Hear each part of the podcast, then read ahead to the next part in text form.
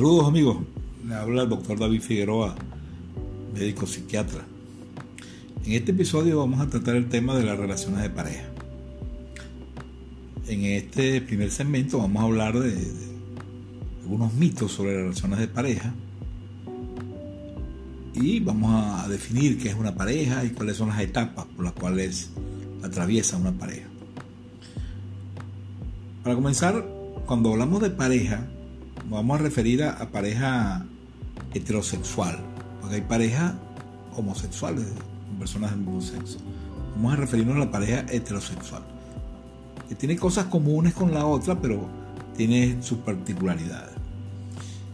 Una pareja es simplemente dos personas que proceden de familias distintas, que no son familias, o sea, tienen un vínculo de consanguinidad por encima de, o sea, no puede ser menor del, primer grado ni del segundo grado. Tienen diferentes géneros, ya lo dijimos, pues, un hombre y una mujer, que deciden vincularse afectivamente para compartir un proyecto común. Sí, los, dos conceptos básicos es que hay un vínculo afectivo y hay un proyecto común.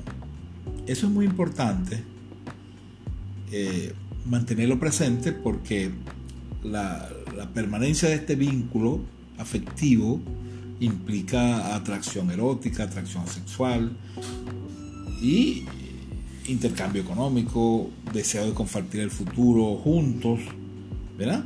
Y todo eso forma el vínculo afectivo y el proyecto vital. Eso le da sentido y determina el establecimiento de, de esa relación. Por supuesto, pueden haber diferentes maneras, matrimonio, concubinato, otro tipo de, vinculación que, que, no es lo más importante.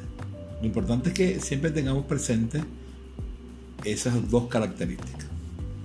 Por supuesto, todas las parejas pasan por varias etapas, varias etapas. La primera es la lógica, ¿no? la, la fundacional, que se inicia cuando los miembros empiezan a construir una relación de pareja estable. ¿no? Aquí estamos también agregándole esta palabra estable. Estable tiene que, quiero, decir que se, prolonga en el tiempo, pues. que no es una relación casual, aventurera, sino que hay cierta estabilidad. Luego de esa primera etapa hay un proceso de lo que se llama la consolidación de la pareja. Esto tiene que ver con, se asume compromiso juntos, se establece una relación eh, en las distintas áreas de la vida. Es decir, la pareja se va consolidando.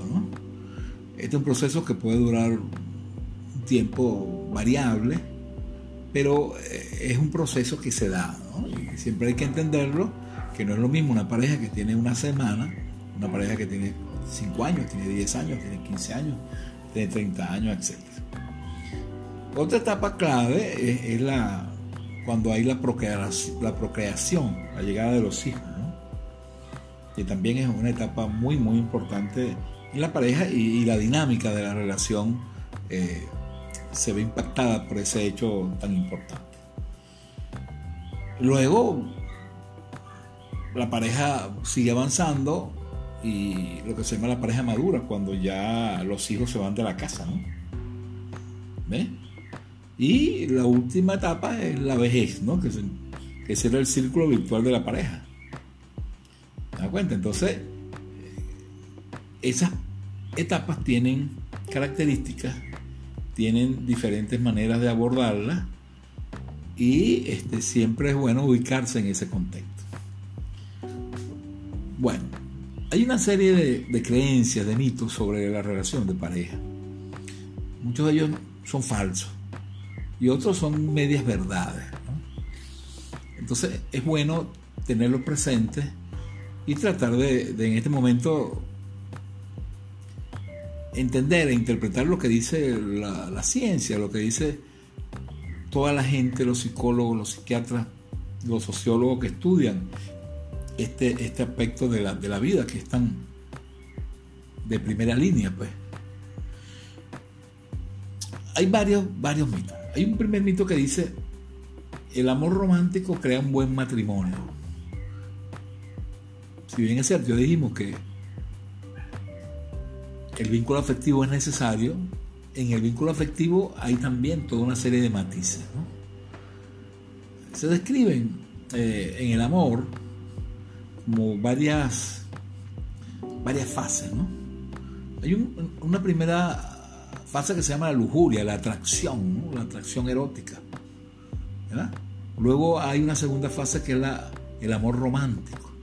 Y cuando tú escoges una pareja y te concentras en ella, te enamoras, pues no dejas de pensar si no es en ella, estás pendiente, etc. Y una tercera forma de vincularse que es lo que se llama el apego. Que ya cuando hay hijos, cuando hay una relación mucho, mucho, mucho más intensa. Entonces es posible que la gente se case muy enamorado. Y eso es un elemento importante en, que esa pareja tenga éxito, pero no es el único.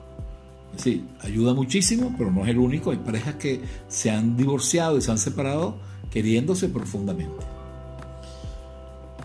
Otro mito frecuentísimo es que una relación extramatrimonial se da solamente en matrimonios que tienen problemas el problema de la infidelidad, que lo vamos a tratar más adelante como una de las causas más frecuentes de ruptura de las parejas. Y bueno, esta, es una media verdad. Si yo tengo dificultades con mi pareja y me llevo mal, mis posibilidades de que haya una infidelidad son mayores. Sin embargo, hay algunos casos donde no, donde a pesar de que hay una relación más o menos buena, se da el fenómeno de, la infidelidad. la, infidelidad es un problema complejo, que tienen muchas variables y no es simplemente que, que, que hay una persona que puede querer mucho a su, pareja y ser infiel. Aunque esto parezca una contradicción, eso puede ocurrir y lo vamos a analizar más adelante. Otro mito es que marido y mujer deben hacer todo juntos. la idea de que la relación debe ser muy estrecha, muy, el vínculo absolutamente rígido y eso no es verdad, no es bueno. Si tú estás con tu pareja y haces muchas cosas juntas, porque la pareja es compartir, convivir.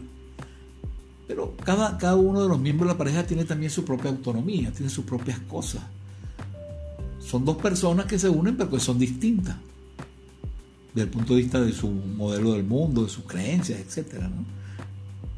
Si bien tienen cosas semejantes, tienen cosas diferentes. Entonces, eso que deberían, como una orden, hacer todo juntos, es una exageración. Otra frase muy frecuente es que hay que luchar a toda costa por mantener el matrimonio. Esa frase, vista así, se, se ve como positiva, ¿no? La idea de que la persona mantenga su relación es una buena idea y todo el mundo hace esfuerzo porque eso sea así, la propia pareja, los familiares, los amigos. Sin embargo, este, hay momentos donde no es posible y por eso es que las rupturas ocurren y ocurren con muchísima frecuencia, con más frecuencia de lo que la gente piensa. Es más, hay estudios que dicen que por lo menos un 50% de las parejas fracasan, es decir, terminan separadas, ¿no? Y eso es una cifra muy, muy alta. Y es una cifra que la tendencia es aumentar y constituye uno de los grandes problemas de la psicología y la psiquiatría en estos momentos. O sea, la ruptura de pareja es un problema muy, muy frecuente. O sea, es muy difícil convivir, es muy difícil mantener una relación, sobre todo una relación sana, armoniosa y, que la gente sea feliz, porque hay mucha gente que está junto, pero, pero está muy mal, ¿no?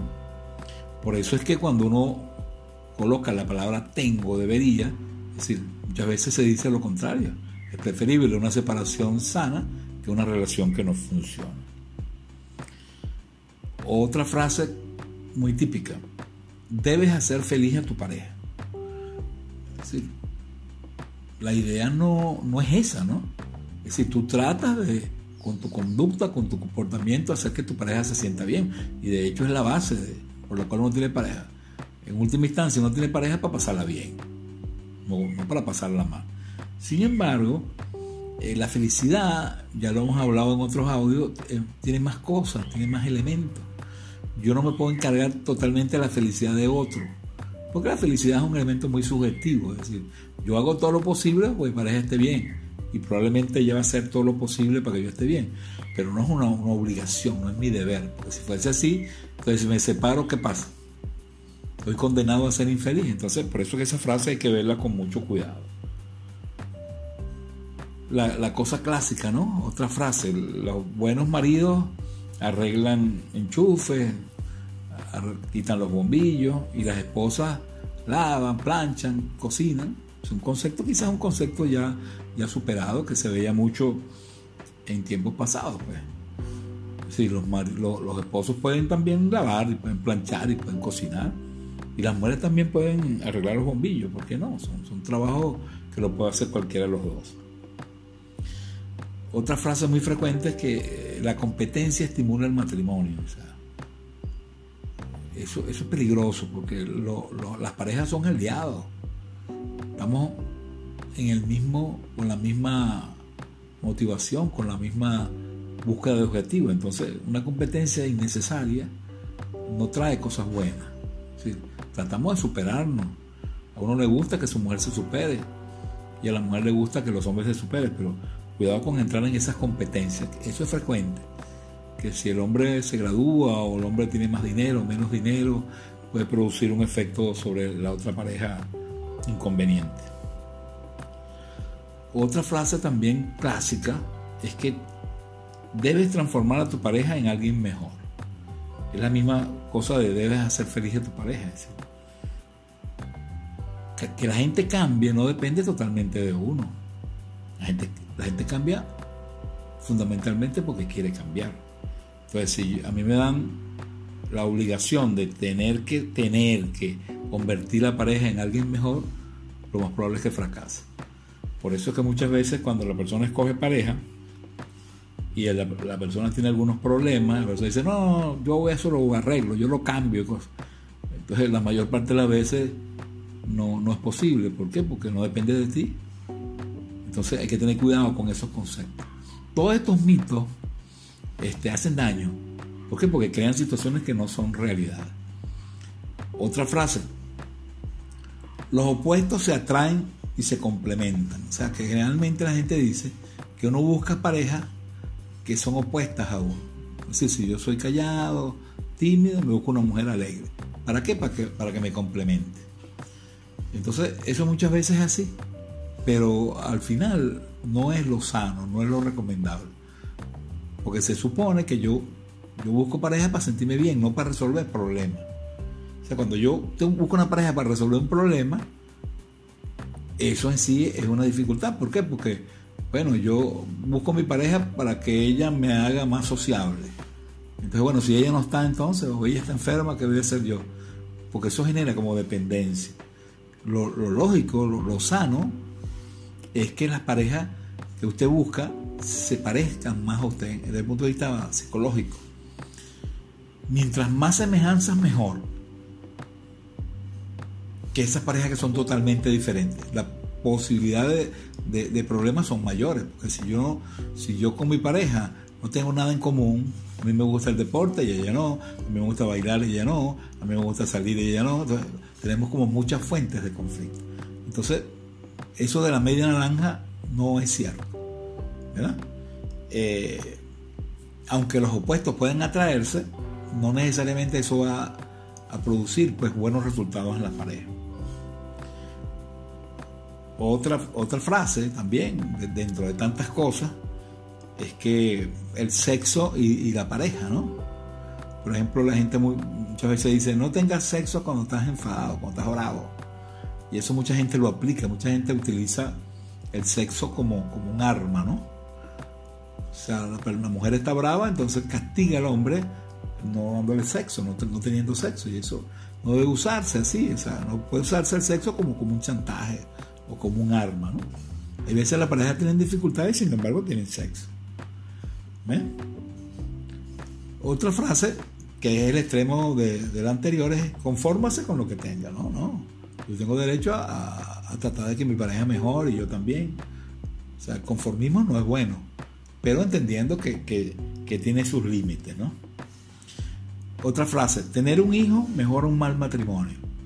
Mucha gente piensa que cuando las cosas no están bien, tienen un hijo y los problemas se resuelve mágicamente. Y eso no es cierto. Muchas veces las cosas se agravan.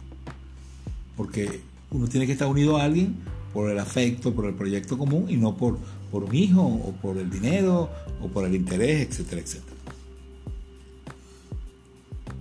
El, el matrimonio, otra frase, puede realizar todos nuestros sueños. A veces no hacemos mucha fantasía con la relación. Y resulta que, que tanto no es así. El matrimonio también tiene sus sufrimientos, ¿no? Tiene sus problemas, no todo es color de rosa. Y uno muchas veces dice que, bueno, entra al paraíso y resulta que no, que, tiene momentos muy gratos, muy extraordinarios, pero también tienes que, tiene sus momentos de sufrimiento, o sea que, que no se cumplen todos nuestros sueños. Los que están enamorados de verdad adivinan lo que el otro piensa y siente, eso es otra cosa, ¿no? Eso no es verdad, nadie puede leerle la mente a otro. Entonces, yo puedo intuir, puedo conocer bien a mi pareja, pero eso a saber qué es lo que piensa, no es cierto. Entonces, la frase que les dije hace un rato, eh, digamos, planteada eh, al revés, ¿no? Es decir, mucha gente dice, un matrimonio infeliz es mejor que un hogar roto. Yo pienso que es al revés. Un hogar roto es preferible a un matrimonio infeliz. Porque no se cumple la función de tener la pareja, que ya hemos dicho que es para pasarla bien, para tener un proyecto común, etc.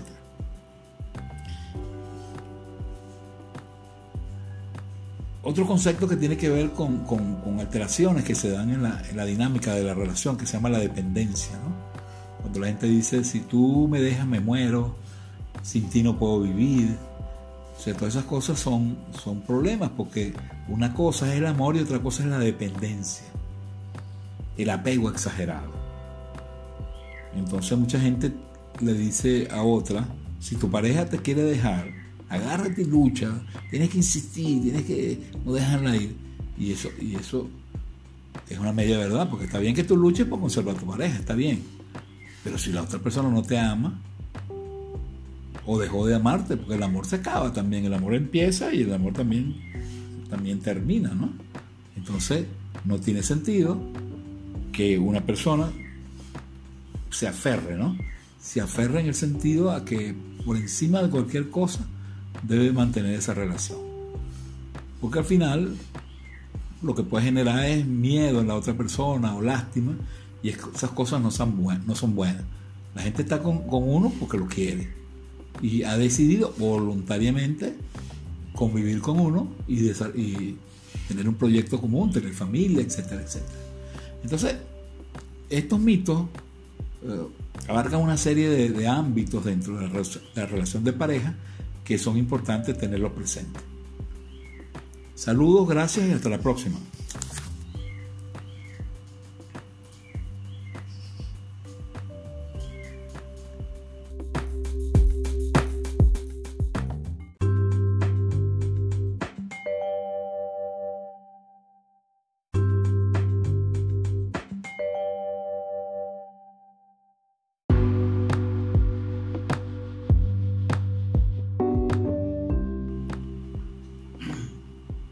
Saludos amigos, les habla el doctor David Figueroa, médico psiquiatra.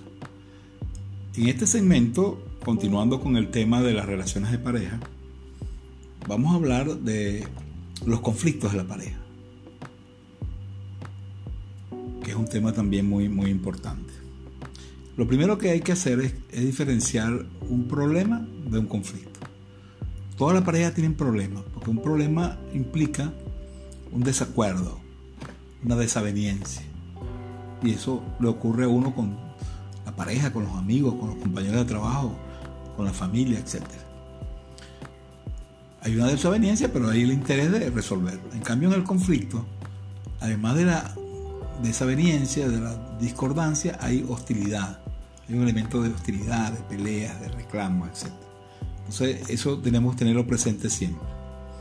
Ahora, ¿cuáles son las áreas de desavenencias, de conflictos que, se ven en las parejas. ¿Por qué las parejas tienen este tipo de, situaciones difíciles? Son varias áreas. Vamos a hablar de alguna de ellas.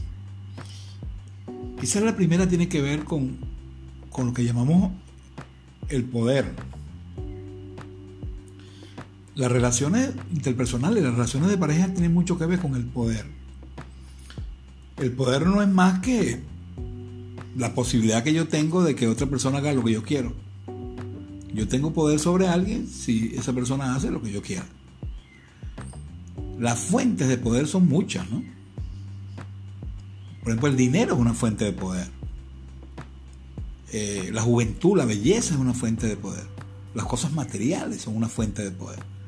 Pero no son los únicos. También el conocimiento, la información es una fuente de poder. Gente que no tiene mucho dinero, pero tiene mucho conocimiento. Hay otra fuente de poder que tiene que ver con la afectividad, es decir, en la medida que alguien más me ama en una relación, cuando hay discordancia entre los afectos, es decir, un miembro de la pareja ama mucho más que al otro, el que ama menos tiene más poder. Lo ideal que sea siempre simétrico, armónico. Eh, también otra fuente de poder es el tiempo que uno le dedica a esa persona, que tiene que ver con lo anterior.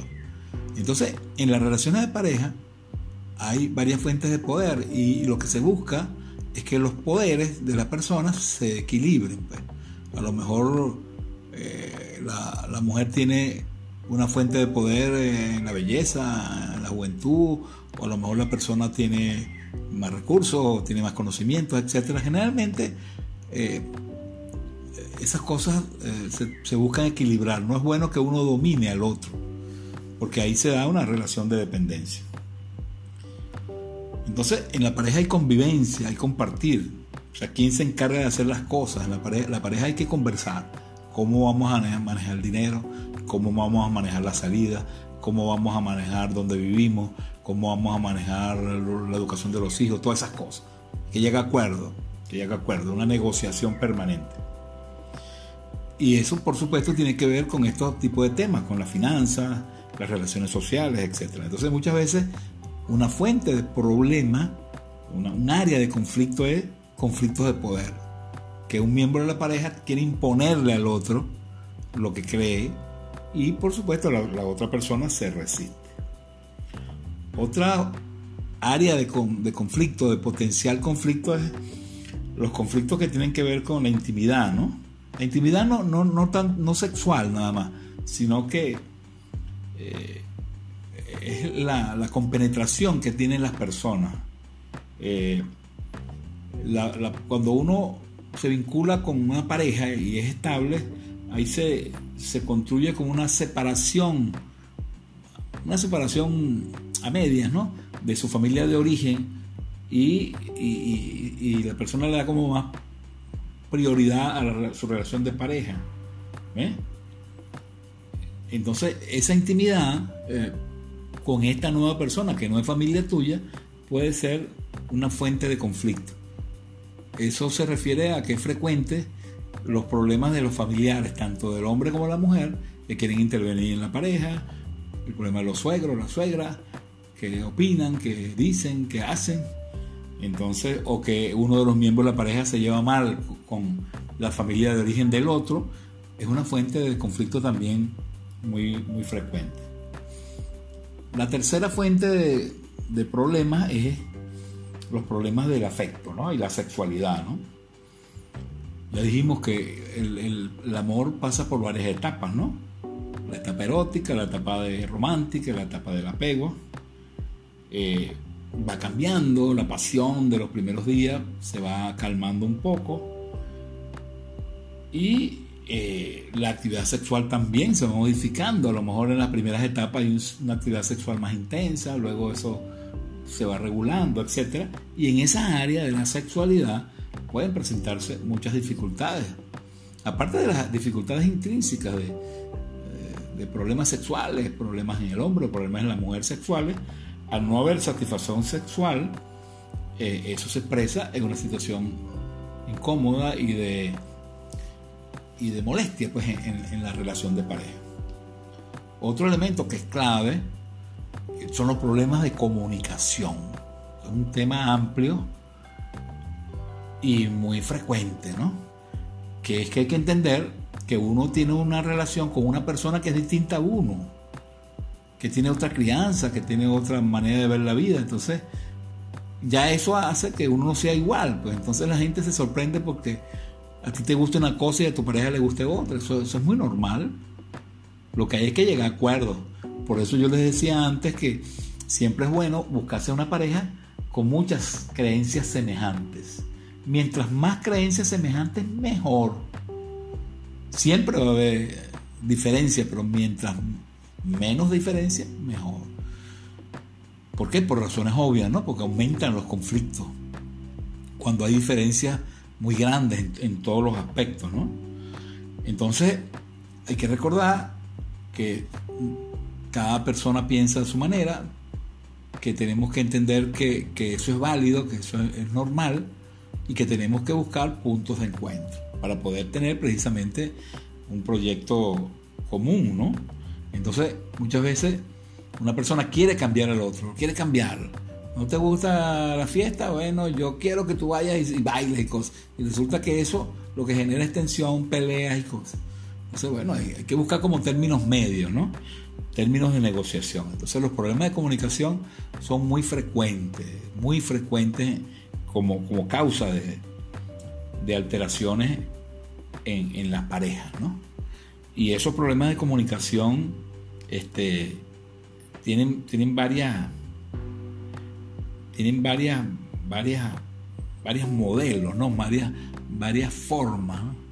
Hay, hay una, una, otro elemento que es la comunicación cuando la gente es muy pasiva o la persona es muy agresiva, esa diferencia produce dificultades en que la pareja se entienda, que la pareja se, digamos, se compenetre y pueda superar las cosas. Siempre, repito, va a haber diferencias, pero se pueden resolver, ¿no? Entonces, vamos a hacer un resumen de algunos de los obstáculos más frecuentes que dificultan las relaciones de pareja. Ya dijimos varios, vamos a hacer como, un resumen de esto. Una cosa muy frecuente son las actitudes de sobreestimación, de, excesiva autoridad de uno de los miembros, la prepotencia de uno de los miembros que humilla al otro, eso produce desconcierto, rechazo y mal humor, un mal, manejo del poder, ya lo vimos, ¿no?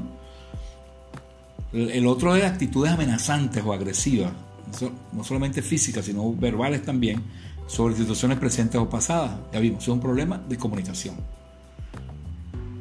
Otro obstáculo es la actitud de sermonear o de controlar excesivamente al otro. Tenemos que recordar que esa persona es tu pareja, no es tu hija, ni es tu hermana, esa es tu mujer. Y la mujer también tiene que entender que ese señor es su marido, no, es su hijo tampoco. Entonces, muchas veces el control excesivo y uno actúa como que fuera el papá o la mamá, por supuesto no es bueno. Otra cosa que tiene que ver con la comunicación es muchas veces la gente se empeña en siempre tener la razón. Yo soy el que tengo la razón, yo soy el que digo la última palabra, entonces eso presenta por supuesto dificultades, ¿no? Porque se olvida del principio básico que acabamos de decir, que cada persona tiene su modelo del mundo, tiene su opinión, entonces que llega a acuerdos. Pues quiere hacer lo que le da la gana sin consultar con nadie, bueno, se queda soltero, pero cuando tú decides compartir con alguien, es obvio que vas a tener que ceder algunas cosas. Otra cosa frecuente es la crítica permanente, ¿no? Esa persona que es muy crítica con el otro, eh, lo descalifica, lo ofende. Eso, destruye mucho la relación, la, descalificación de las peleas, los gritos, los maltratos, por razones elementales, ¿no? Otra cosa que, que es el engaño, la mentira, la hipocresía. ¿Por qué? Porque se daña la confianza.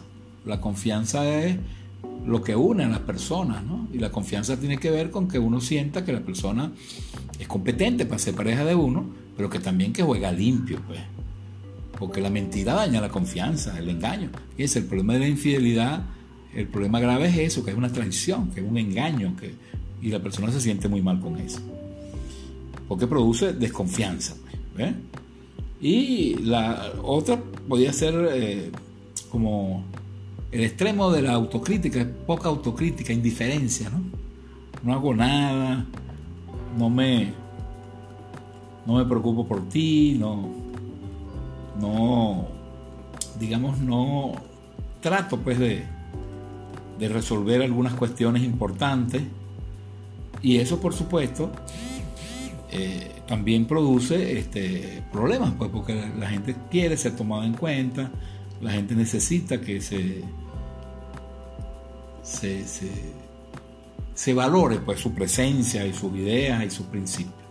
Entonces, con esta, este panorama general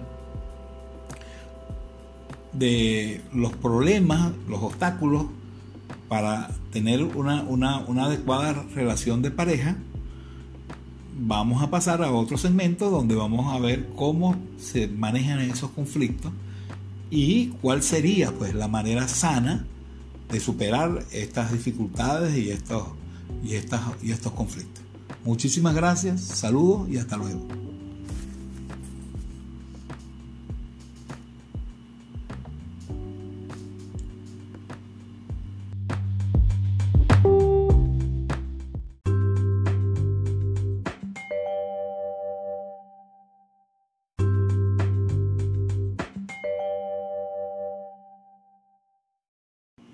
Saludos amigos, le habla el doctor David Figueroa, médico psiquiatra. Este es nuestro audio número 24. Eh, lo hemos denominado negociar sin ceder. Hemos estado trabajando a través de los diferentes audios una serie de, herramientas, de estrategias para manejar mejor esta convivencia en función de la crisis del país y del problema del, coronavirus. Eh, es lógico que cuando estamos en esta cuarentena, en este confinamiento, se presenten problemas, diferencias e incluso conflictos. Y debemos entonces tener alguna manera de, afrontarlo de una forma sana.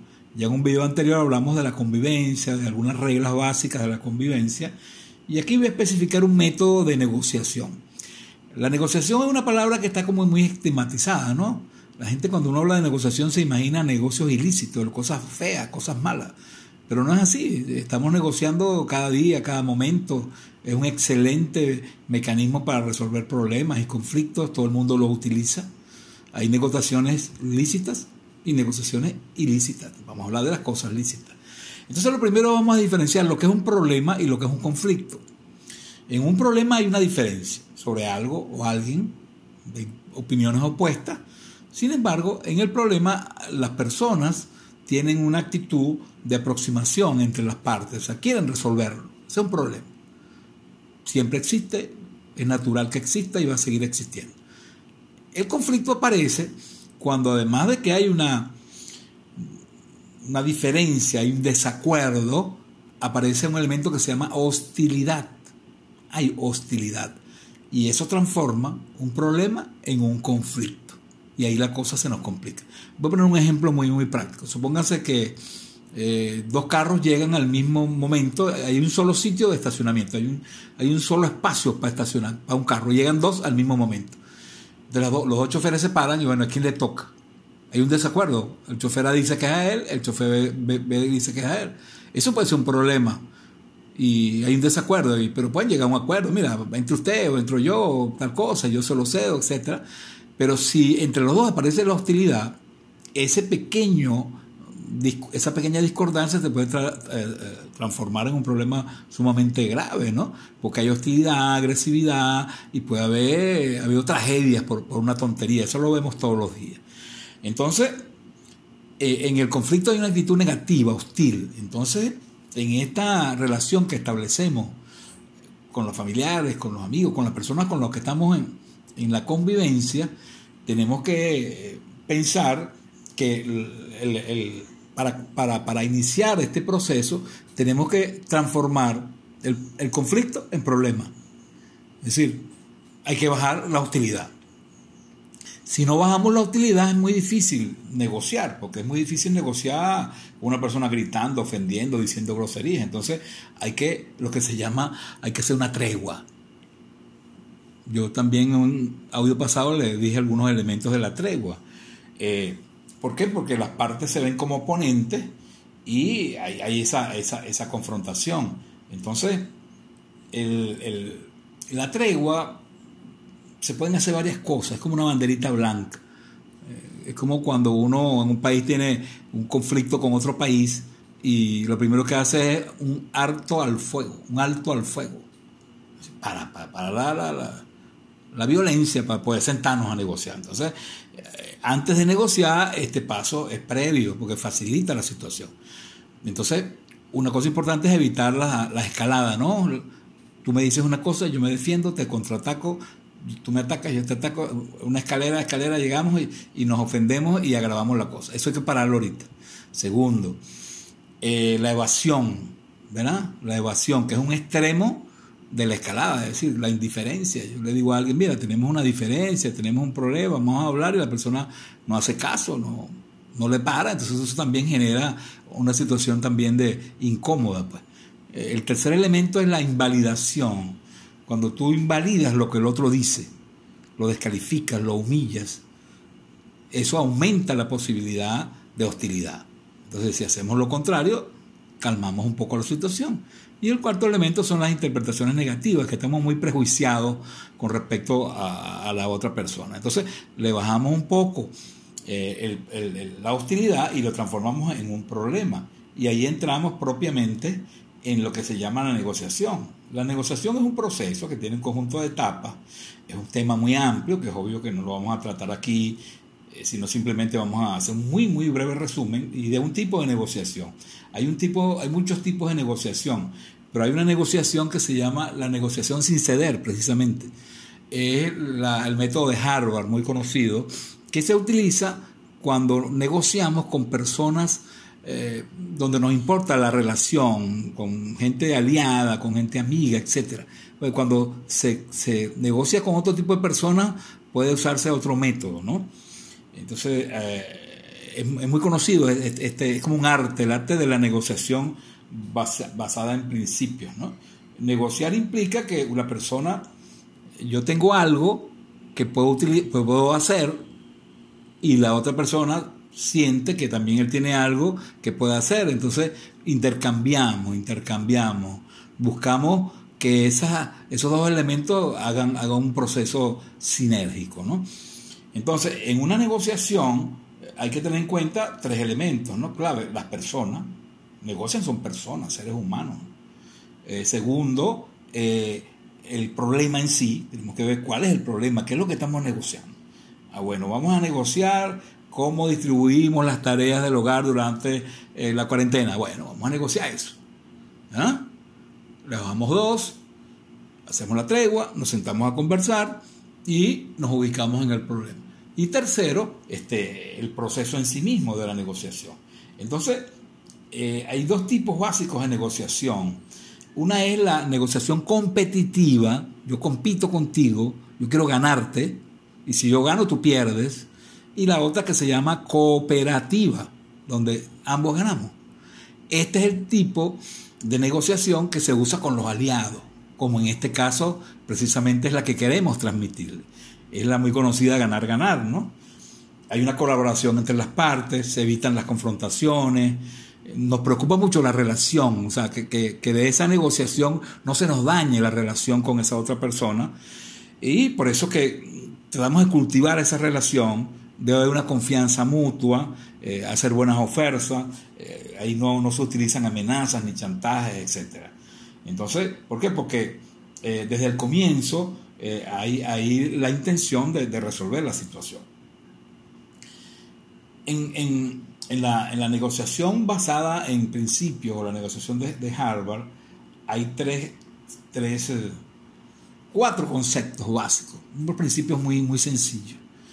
Primer principio que hay que tenerlo presente. Separe las personas del problema. Separe las personas del problema. ¿Qué quiere decir esto? Uno muchas veces confunde la relación con el problema. Es decir, si yo voy a negociar con alguien de la familia, hay gente que de la familia con unos me llevo mejor, otros me llevo peor. O con otros he tenido problemas previos. Eso ocurre, en, todas las familias ocurre. Entonces, eh, la negociación va a ser sobre el problema y no sobre la persona. Entonces hay que separar un poco eso. Yo no estoy jugándote a ti, estoy jugando el problema. Tenemos un problema común que necesitamos resolver en base a qué es lo que es más importante para el grupo que estamos aquí en la cuarentena. eh, si tenemos una evaluación negativa de esa persona, tenemos que dejar de lado eso. Entonces, eso es muy importante. Fíjense que es muy frecuente que cuando uno va a negociar con alguien, uno dice, oye, tú te llevas mejor con tal persona, porque tú no le planteas la negociación? Porque ya eso ayuda, ¿no? Porque cuando la relación previamente está dañada, eh, puede contaminar eso. Pero independientemente, tenemos que tratar de separar a las personas del problema. El segundo principio es que no vamos a negociar sobre posiciones sino sobre principios. Hay que concentrarse en los intereses, no en la posición. Por ejemplo, alguien en la familia puede ser, mi posición es que no importa, no vamos, ah, que vamos a estar fregando, ni, ni acomodando la casa, ni nada de eso, ni vamos a usar tapabocas, ni vamos a, guardar esto, porque mi posición está, ta, ta, ta. Tú le dices, no, no, yo no voy a discutir sobre posiciones, sino sobre intereses. ¿Por qué estamos haciendo esto? ¿Verdad? Estamos haciendo esto porque nos queremos infestar, ¿no? del coronavirus, pues. ¿Por qué? Porque si nos infectamos no puede pasar tal, tal, tal, tal cosa, es obvio. Entonces, yo no, yo, tú puedes tener una posición, pero por encima de esa posición está un interés, que es un interés colectivo. O sea, si tú te contagias, nos puedes contagiar a nosotros. ¿Se da cuenta? Entonces yo no estoy discutiendo tu posición y te la respeto. El problema es que hay un interés que tenemos que cuidarnos, cuidarnos mutuamente. Entonces, siempre negocien sobre principios, sobre intereses, qué es lo que yo busco. Y no tratar de, decir que la posición mía es la correcta y la tuya es la incorrecta.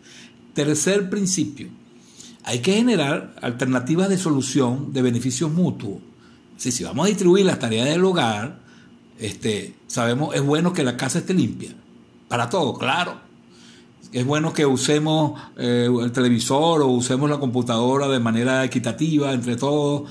Ok, todos nos beneficiamos. Entonces, cuando yo separo a las personas del problema, no negocio sobre posiciones, sino sobre principios, y planteo que el resultado de esa negociación va a producir beneficios comunes a todos, es más fácil, ¿no? Es más fácil y por eso se llama negociación sin ceder. No estamos diciendo que tú cedas, sino simplemente cooperes en función de un objetivo superior.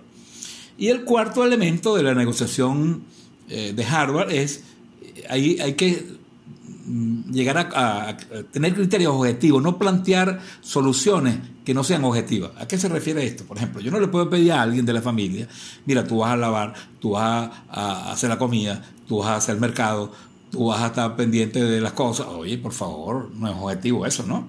Me parece que incluso es como, como oye, me estás pidiendo más a mí que a los demás. Entonces, en las negociaciones es muy importante que uno sienta que hay un principio de justicia. No me pidas cosas absurdas. O sea, no me pidas, mira, en la negociación tú tienes que no hablar durante todo el día.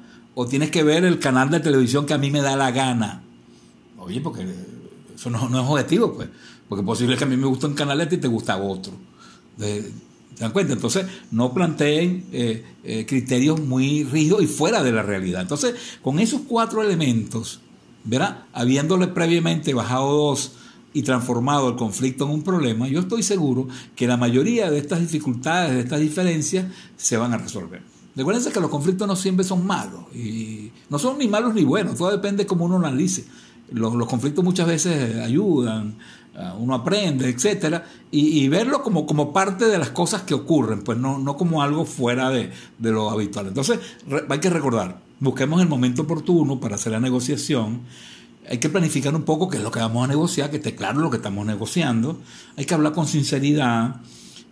Déjense de estar echándole la culpa a los demás, ni insultos, ni, ni groserías, ni, ni, ni reclamos innecesarios hay que brindar información, hay que escuchar al otro, ¿vale? El otro tiene algo que decir siempre, aunque no estemos de acuerdo, eh, necesitamos escucharnos, escucharnos un poco más. Incluso si es un niño pequeño, hay que escucharlo también, porque se eh, forma, parte de, un sistema, él se siente tomado en cuenta, y eso es básico. Analizamos cuáles son los problemas, los evaluamos, etcétera, y buscamos soluciones. Y luego que, que consigamos soluciones, eso hay que comprometerse con con hacer un monitoreo y un seguimiento, hay que cumplir con eso. Como decíamos la vez pasada, las normas son para cumplirlas y cuando no se cumplen hay que hacer una reevaluación de esa situación. De tal manera que tenemos esta herramienta de la negociación sin ceder como un mecanismo sencillo para resolver el problema, insisto, es un modo de negociar, no siempre se negocia así en la vida. Se negocia básicamente así, repito, con la gente que uno le tiene afecto, con los aliados, con la familia, con los amigos, etc. Y es un excelente método. Muchísimas gracias, saludos y hasta la próxima.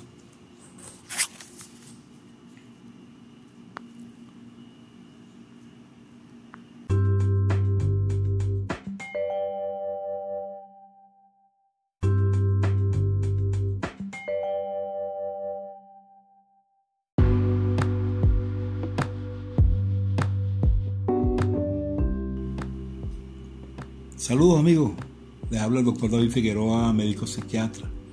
En este segmento vamos a hablar de algunas recomendaciones para desarrollar una relación de pareja sana. Ya en el audio anterior explicamos cómo manejar los conflictos, cómo prevenirlos. Aquí vamos a hacer como un resumen de, de las recomendaciones. En primer lugar, en relación a la comunicación, que hemos dicho, hemos insistido que que es una causa muy frecuente de problemas, hay que recordar varias cosas. Primero hay que estar dispuesto a escuchar, no solamente uno hablar, sino escuchar al otro.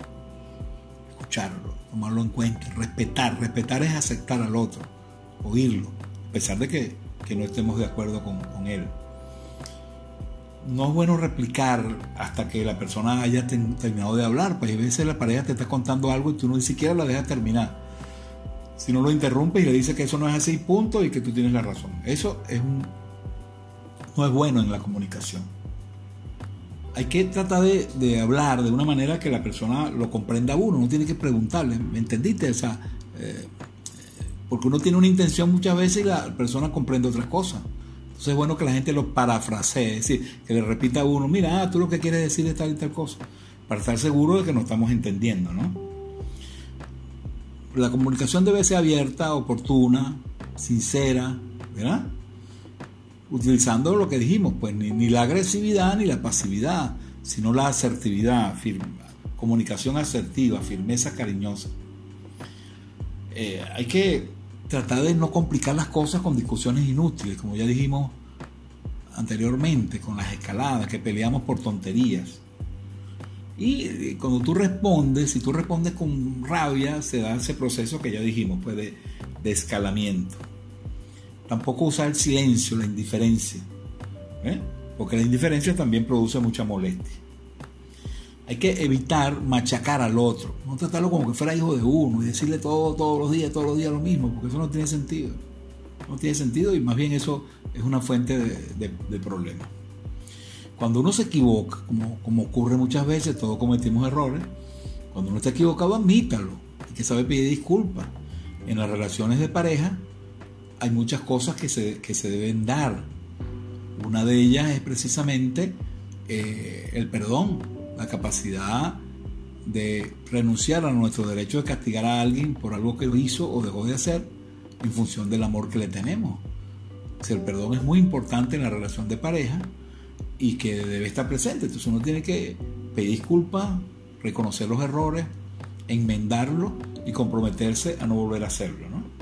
También es bueno no hacer críticas destructivas, sino más bien críticas constructivas. Una crítica constructiva es cuando uno dice, le dice a una persona, mira, tal cosa no me parece bien, uno lo dice de buena manera, incluso uno le propone una alternativa. Hay que tratar de motivar a la otra persona hay que buscar el momento oportuno para comunicarse. La, comunicación debe ser oportuna. Hay momentos donde es inoportuno. Está fuera de lugar. hay momentos que uno tiene que decir, mira, este no es el momento de hablar ese problema. Vamos a esperar tal momento para que podamos hablar.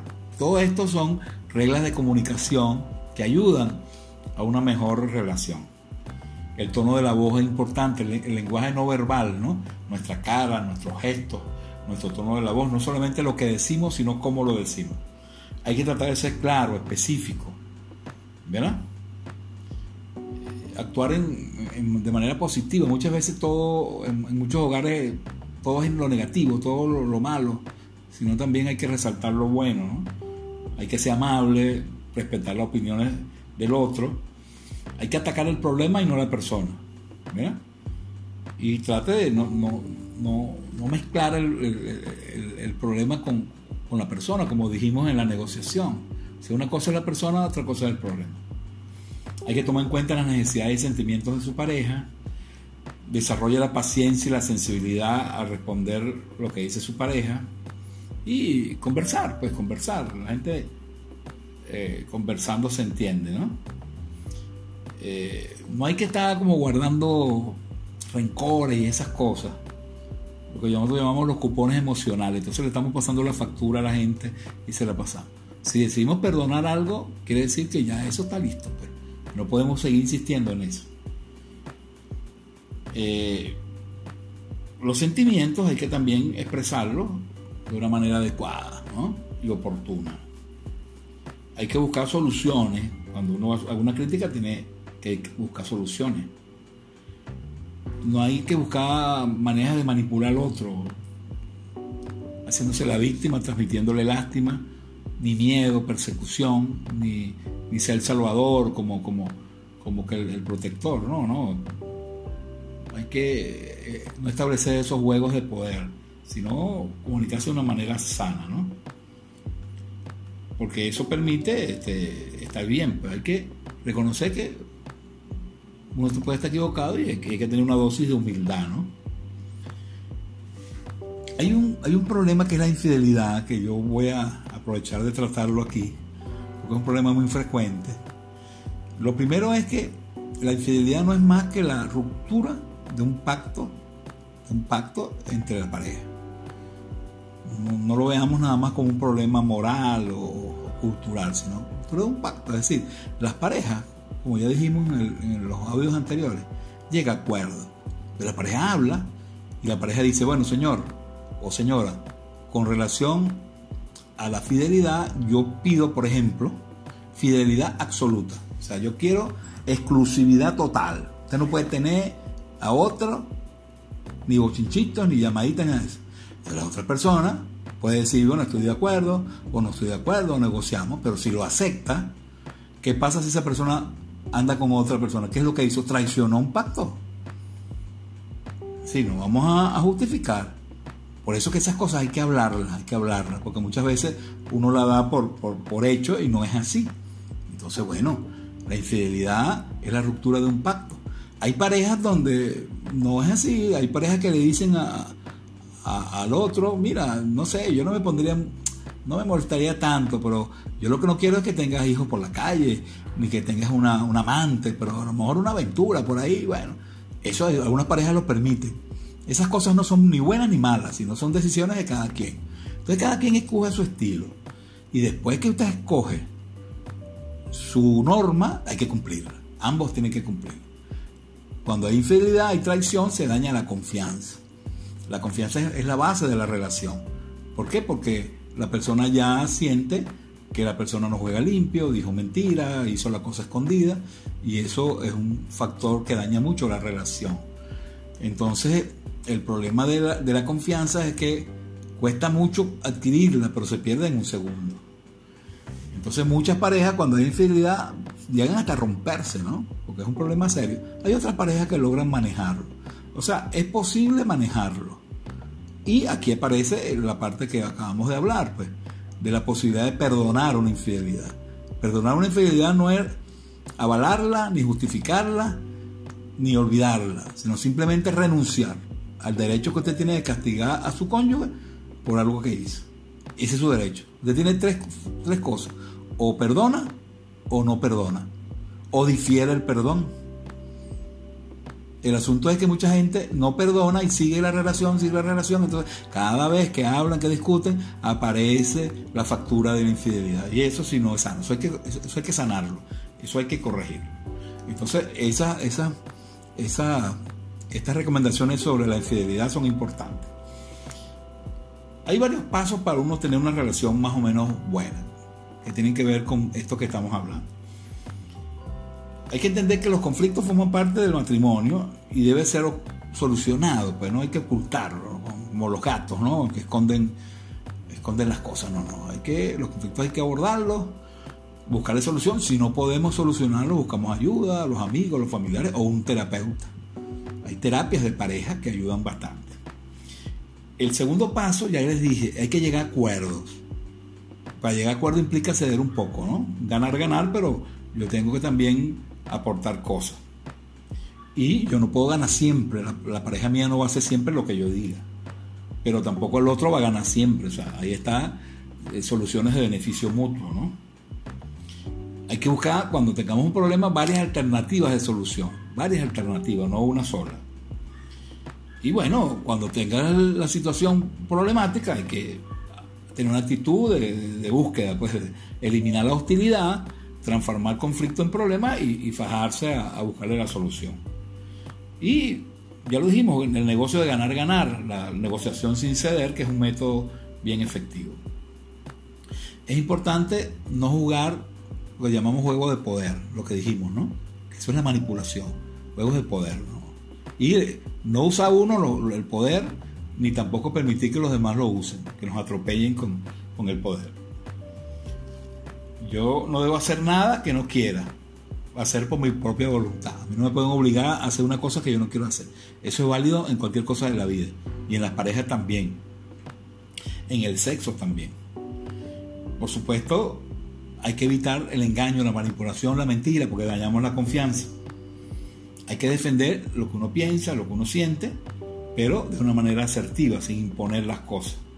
Hay que respetar los sentimientos de los otros, ¿verdad? Y valorar las ideas de los demás, disculparse cuando comete unos errores, ¿verdad? En un momento dado nos perdonan a nosotros y nosotros también perdonamos, todos los seres humanos eh, nos perdonamos. Pues. Un, un filósofo decía, si no existiera perdón, el mundo se hubiese acabado porque todos necesitamos que nos perdonen y todos necesitamos perdonar, por supuesto. Perdonar no es impunidad, sino perdonar con condiciones, ¿no? Y por supuesto, este, hay que tratar de la comunicación, hay que transmitirle lo que uno siente tomando en cuenta el momento y el lugar apropiado. No, hay cosas que son inoportunas decir. Entonces hay que, hay que manejar la comunicación con mucha, con mucha delicadeza. Hay que ser empático con el otro, ponerse en el lugar del otro.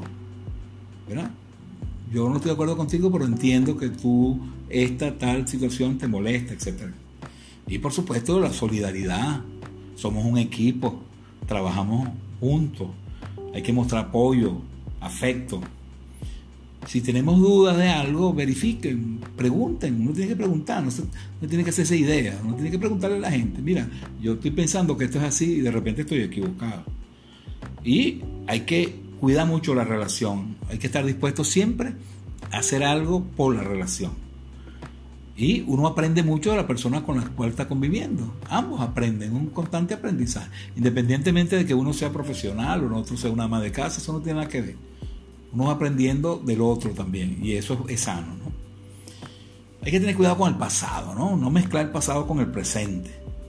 Y ahí volvemos al tema del perdón, ¿no? No está lleno de rencores, de que tú me hiciste aquella vez que no sé qué, es, porque esa cosa, el rencor hace mucho daño y te impide pasarla bien. Y por supuesto, pues aprendemos de los errores, lo corregimos, etc.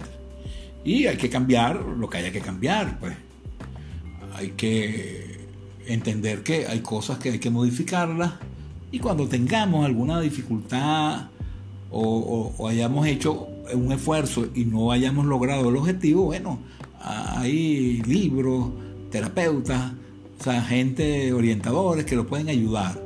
Claro, siempre uno trata de, de salvar la pareja, de reconstruir la pareja. Algunas veces se logra y otras veces no se logra. Entonces, bueno, pero por lo menos hay que intentarlo. Y todas estas cosas que le hemos dicho contribuyen de una manera bien importante para lograr ese objetivo, de que la gente la pase bien y que la, la relación de pareja se mantenga. Muchísimas gracias, saludos y hasta la próxima.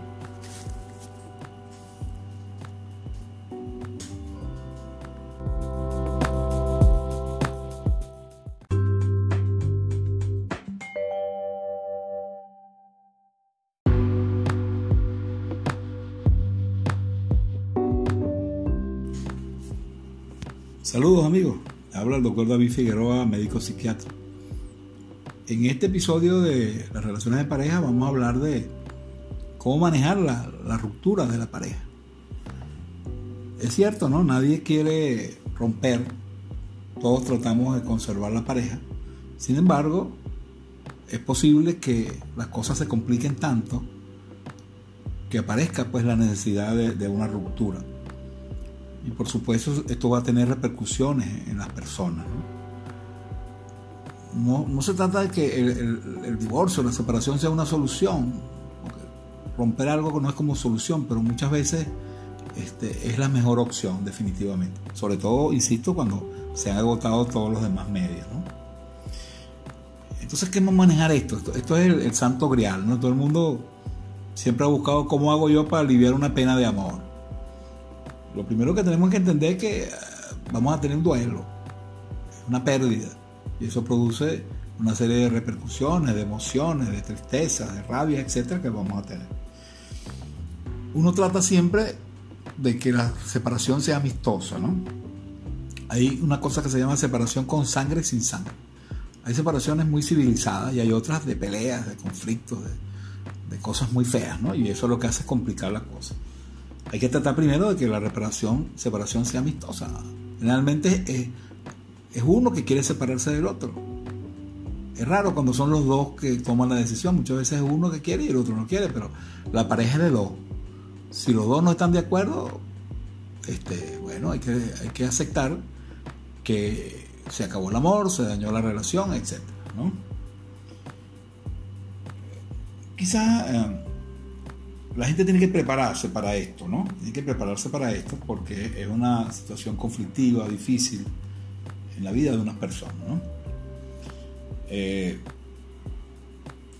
la separación tiene, tiene dos aspectos, un aspecto psicológico y aspecto jurídico, ¿no? sobre todo cuando la gente es casada y los bienes, los hijos, es todo un aspecto legal, pero yo me voy a referir básicamente a, las cuestiones psicológicas de la separación. Entonces, eh,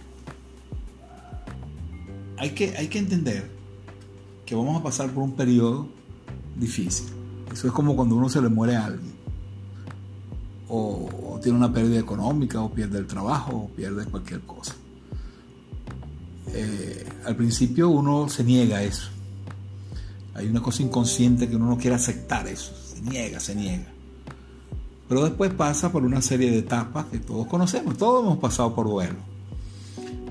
Primero negamos, después nos ponemos tristes, lloramos, nos hace falta la persona, no podemos vivir sin ella, creemos que no podemos vivir sin ella, soñamos con ella, nos da rabia y a veces nos da molestia, es una mezcla de rabia con tristeza. Luego empezamos como a regatear, a buscar la manera de, cómo hacer que esa persona que esa persona vuelva con nosotros. Este, entonces está uno lo que se llama en, un proceso de duelo. Pues. Repito, la ruptura es un duelo y muchas veces dice que es más doloroso muchas veces que la, muerte de un familiar. ¿Por qué? Porque el familiar no está y no lo ves más. En cambio, a la pareja la puedes seguir viendo, ¿no? Porque la pareja teóricamente está viva, ¿no? Y eh, nos sentimos muchas veces culpables, nos sentimos eh, con mucha con mucha sensación de frustración, ¿no? Por supuesto, entonces, los síntomas, rabia, tristeza, miedo, sorpresa, van a estar ahí. Eso se llama duelo normal, ¿verdad? Todos pasamos por ahí. Claro, va a depender de la intensidad y también del tiempo, ¿no? El tiempo. Claro, no hay una, un tiempo preciso para superar una ruptura amorosa. Depende, a veces dura tres meses, a veces un poco más, un poco menos, etc. Entonces, la persona va pasando por todas esas etapas hasta que llega el proceso de aceptación. Aceptación es reconocer que hay cosas que no dependen de uno y que uno no tiene otra alternativa que aceptarlas. Pues. Ahora, pero esa aceptación no pasa de un solo golpe, sino que vamos poco a poco, vamos poco a poco hasta que logramos eso. Hay gente que le cuesta aceptar eso. Entonces, el duelo es un proceso normal que no requiere tratamiento. Aunque nos sentimos mal, ese sentir mal es comprensible. El problema es cuando el duelo se complica. Y se puede complicar. ¿Cómo se complica? Bueno, es frecuente que la persona entonces se niegue a aceptar la realidad, siga llamando a la persona, la moleste, la busque, vaya al trabajo, la amenace, la chantajee. Eso, es patológico, pues. Porque es una negación a eso, entonces eso puede generar problemas legales. La gente tiene que denunciarlo por hostigamiento, por abuso, etcétera, ¿no? Otra complicación frecuente es que la persona se echa a morir, pues deja de comer, se deprime, trata de enviar como lástima, empieza a tomar licor o, hace barbaridades o incluso tiene ideas de morirse. Hay gente que se ha suicidado. Eso de que la gente no se muere por amor no es verdad, es una media verdad, pero hay gente que se ha suicidado porque no ha podido superar la pérdida de un amor. Pero eso implica ya duelo anormal. La persona cuando está así hay que llevarla a un especialista ya eso es un problema fuera de lo normal. Entonces, tenemos que tratar de no complicar las cosas, de minimizar el daño, de no agravar la cosa más de lo que está. Dejar la llamadera, dejar la controladora y bueno, entender que es así. Y uno tiene que aprender en la vida a perder. Y perder con dignidad. El límite del amor es la dignidad. Yo puedo querer mucho a alguien, pero si no me quiere, yo tengo que levantar la frente, y decir, Señor, yo me voy, señora, yo me voy, aunque la quiero, pero mi dignidad es más importante que eso. O sea, hay que saber perder, ¿no? Mucha gente no sabe perder. Entonces tenemos que hacer varias cosas para tratar que ese duelo no, no, no se nos complique. Es como reinventarnos, ¿no? Tenemos que acostumbrarnos a, a empezar a vivir sin esa persona, ¿verdad? Entonces, bueno, pienso en ella, sueño con ella, pero poco a poco eso va a ir cambiando. Entonces hay que trabajar mucho los pensamientos negativos, ¿no? Que la gente dice, oye, ahora me fregué, no voy a poder vivir, no voy a, ser infeliz, no voy a poder conseguir otra pareja. Todas esas cosas no son verdad. Pero cuando uno está así, uno está muy, muy negativo, muy pesimista, ¿no? Eh, entonces, hay que tratar de evitar también otra complicación muy frecuente, que es tratar de sacar un clavo con otro clavo. O sea, que la gente que está en duelo, para no sufrir, se busca una pareja nueva y escoge mal, porque la, pareja la busca para resolver un problema. Y ya yo dije al principio que, que las parejas no son para resolver problemas, la pareja es para compartir y convivir. Entonces no solamente vas a tener el problema del duelo, sino vas a tener otro duelo porque esa relación nueva también va a fracasar porque hiciste una mala escogencia. Entonces, cuidado con complicar la cosa, porque cuando complicamos es que la cosa se hace más, más difícil, ¿no? Entonces hay que aprender a, dejar, a soltar, ¿no? Aceptar las cosas que dejaron de funcionar. Y bueno, cuando hay hijos y cosas, muchas veces los duelos son más problemáticos. Como le decía, hay un proceso jurídico, uno se separa de la mujer, pero no se separa de sus hijos, llega a acuerdos como las visitas y esas cosas, siempre manteniéndose en un elemento de, de respeto, respeto mutuo, porque vamos a tener que comunicarnos. Si tenemos hijos, vamos a tener que hablar de ellos, ¿no? Entonces, eh, entender que el proceso de aceptación es un proceso que va a llevar cierto tiempo, que tenemos que tratar de no complicar las cosas y este, tratar de, tener la paciencia y, ser constructivo en las cosas que hacemos. ¿no? La mejor manera de superar los duelos es haciendo cosas constructivas, o sea, trabajando, ayudando a alguien, dedicándose a, hacer cosas útiles. ¿no? Eso, eso lo ayuda a uno mucho para eso. Entonces es como una herida física que tiene que cicatrizar pero al principio sangra, sangra, sangra, sangra, hasta que va cicatrizando, cicatrizando. Uno, después que uno tiene una herida, que pasa el tiempo, está cerrada, pero sigue doliendo, pero no duele igual, ¿no? Hay que evitar un poco hacerse culpable. Yo soy el culpable, porque si hubiese hecho esto, hubiese hecho lo otro, bueno, la culpa es castigarse a uno mismo y no tiene sentido, porque ya no podemos cambiar, el pasado no lo podemos cambiar. O hacernos la víctima, ¿no? Qué malo es esa persona, me dejó, qué mala persona es, y resulta que no es así. Es más, si una persona no lo quiere a uno, el mejor favor que le puede hacer es dejarlo. Es que esa persona está siendo sincera. Pues. Peor es que uno lo engañen y le diga que lo quieren por lástima. Aunque a uno eso le cae muy mal y le cae mucho dolor, eso es mucho más sano que lo otro, ¿no? Tenemos que afrontar y gestionar la mejor manera de vivir sin esa persona. Y bueno, entender que los sentimientos de rabia, de culpa, forman parte de un tiempo, pero eso van a ir cambiando, ¿no? Hay que, hay que tratar de, buscar nuestra paz interior, por eso digo que hay que hacer cosas constructivas, ¿no? Es una tarea que, es de uno, ¿no? eh, buscar cosas que hacer, buscar alternativas. Repito, no tratar de, resolver el problema ya ando buscando una pareja o emborrachándose, etcétera, sino cosas, cosas constructivas, ¿no? Entonces, en, la primera fase es importante tratar de, evitar los contactos, ¿no? Muchas veces una pareja se están separando y se reúnen, se ven, hablan y no sé qué, y van a tomar café y de repente hasta tienen sexo y después no funciona. Cuando hay una decisión definitiva, la recomendación es tener el menor contacto posible. El, contacto indispensable para cosas concretas, pero no para estar otra vez en la misma cosa. Eso no es fácil, eso es complicado, pero hay que cuidarse por eso. Y bueno, como toda pérdida, vamos a pasar momentos duros, ya lo dije, llorar, llorar es expresión de tristeza, estas cosas duelen y los duelos, el duelo duele pues. Y eso, bueno, nos desahogamos a través del llanto, ¿no? Por supuesto. Eh, es bueno incluso ver el lado positivo, pues, aunque está pasando por un proceso doloroso, este, digo, bueno, ¿qué aprendí aquí? ¿Qué aprendí? Sobre todo para rehacer mi vida. Tú tienes que empezar a trabajar en una manera de rehacer tu vida. Hay un principio básico que es, eh, cuando te vuelvas a enamorar, recuerda, no, no, no, no tengas presente o sea, hay gente que dice, yo no me vuelvo a casar más nunca, no vuelvo a enamorarme más nunca porque sufrí mucho, etc. Entonces, eso, eso es absurdo, ¿no? Porque hay gente que se enamora y le va bien. Entonces, negarse la posibilidad de enamorarse de otra persona es absurdo. Es posible que le vaya bien o le vaya mal. Son los riesgos de la vida, ¿verdad? Entonces, uno no puede decir, hay que amar como que nunca uno ha sufrido por amor. Hay que empezar de nuevo. Porque cuando tengas que buscar otra pareja no puedes echarle encima todos los problemas que tú tenías del anterior. No es justo además, porque la otra persona no tiene la culpa de eso. Hay que planificar cómo voy a vivir mi, soltería. Pues estaba acostumbrado a estar con alguien y ahora estoy solo, etcétera. Hay que hacer planes, hay que hacer cosas, uno se muda de, casa, etcétera. Todo eso implica un conjunto de trabajo, ¿no? Pero hay que centrarse en eso. Por eso les decía que no hay que perder la fe en el amor.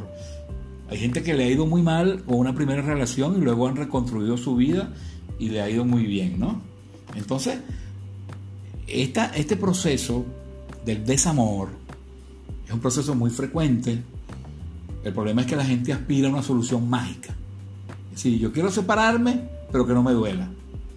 Yo quiero separarme y está chévere y está feliz. Y eso generalmente no es posible.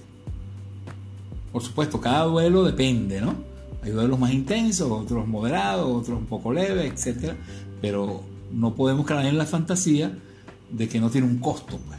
Tiene un costo porque hay un vínculo efectivo que se rompió, que, y es una ruptura, es una ruptura simbólicamente se rompen las emociones, se rompe esa relación, ¿no? Y uno trató de tener una relación para el resto de la vida, uno se soluciones, etc.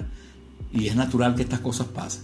Sin embargo, hay que tener cuidado porque se cometen errores, la gente se puede enfermar de esto, las cosas, como dije antes, se pueden complicar.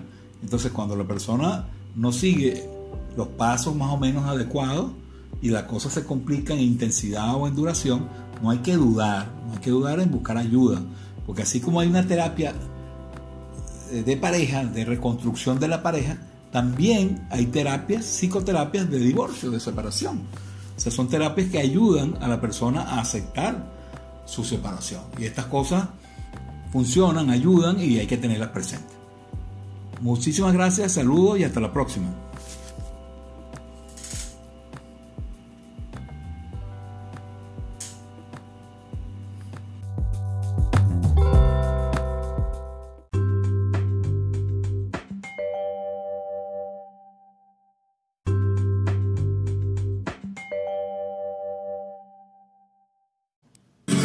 Aprendiendo a Vivir, un programa para que mejore su calidad de vida, para ayudarle a cambiar en positivo y para manejar elementos que valen la pena que domine y comprenda. Aprendiendo a Vivir por órbita televisión y con el doctor David Figueroa.